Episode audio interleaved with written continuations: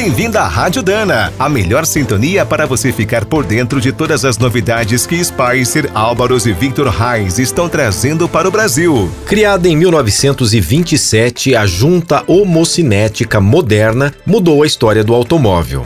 Hoje equipa desde carros até pequenos caminhões. Aqui no Brasil, a fabricação do componente está completando 50 anos. Foi mais um grande pioneirismo da Dana com a marca Álvaros. O desafio chegou pelas mãos da Volkswagen. A tração dianteira com semi-eixos homocinéticos seria uma das grandes novidades do Passat. Com o negócio fechado em 1972, a equipe brasileira da Dana iniciou um grande projeto. Na época, foram investidos 27 milhões de cruzeiros. Criadas em parceria com a empresa Unicardan da Alemanha, as primeiras homocinéticas brasileiras foram produzidas em 1973. A estreia do Passat no ano seguinte foi o maior sucesso. A Dana aproveitou a oportunidade e lançou as novas juntas na reposição. Os principais clientes eram os donos dos modelos Corcel e Belina. Na época, a Ford ainda usava o sistema de semi-eixos com cruzetas. Em pouco tempo, a produção decolou.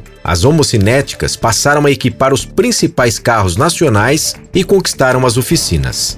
Hoje, toda essa tradição segue forte nas linhas Spicer e Álvaros. São centenas de juntas, semi-eixos e kits com alta qualidade e segurança. Você acabou de ouvir mais um boletim da Rádio Dana, com o apoio de Spicer, Álvaros e Victor Reis. A nossa trinca de ases em componentes para transmissão, suspensão, direção e motor. Na hora de escolher as melhores peças para linha leve ou pesada, não fique na dúvida. É Dana? Então manda!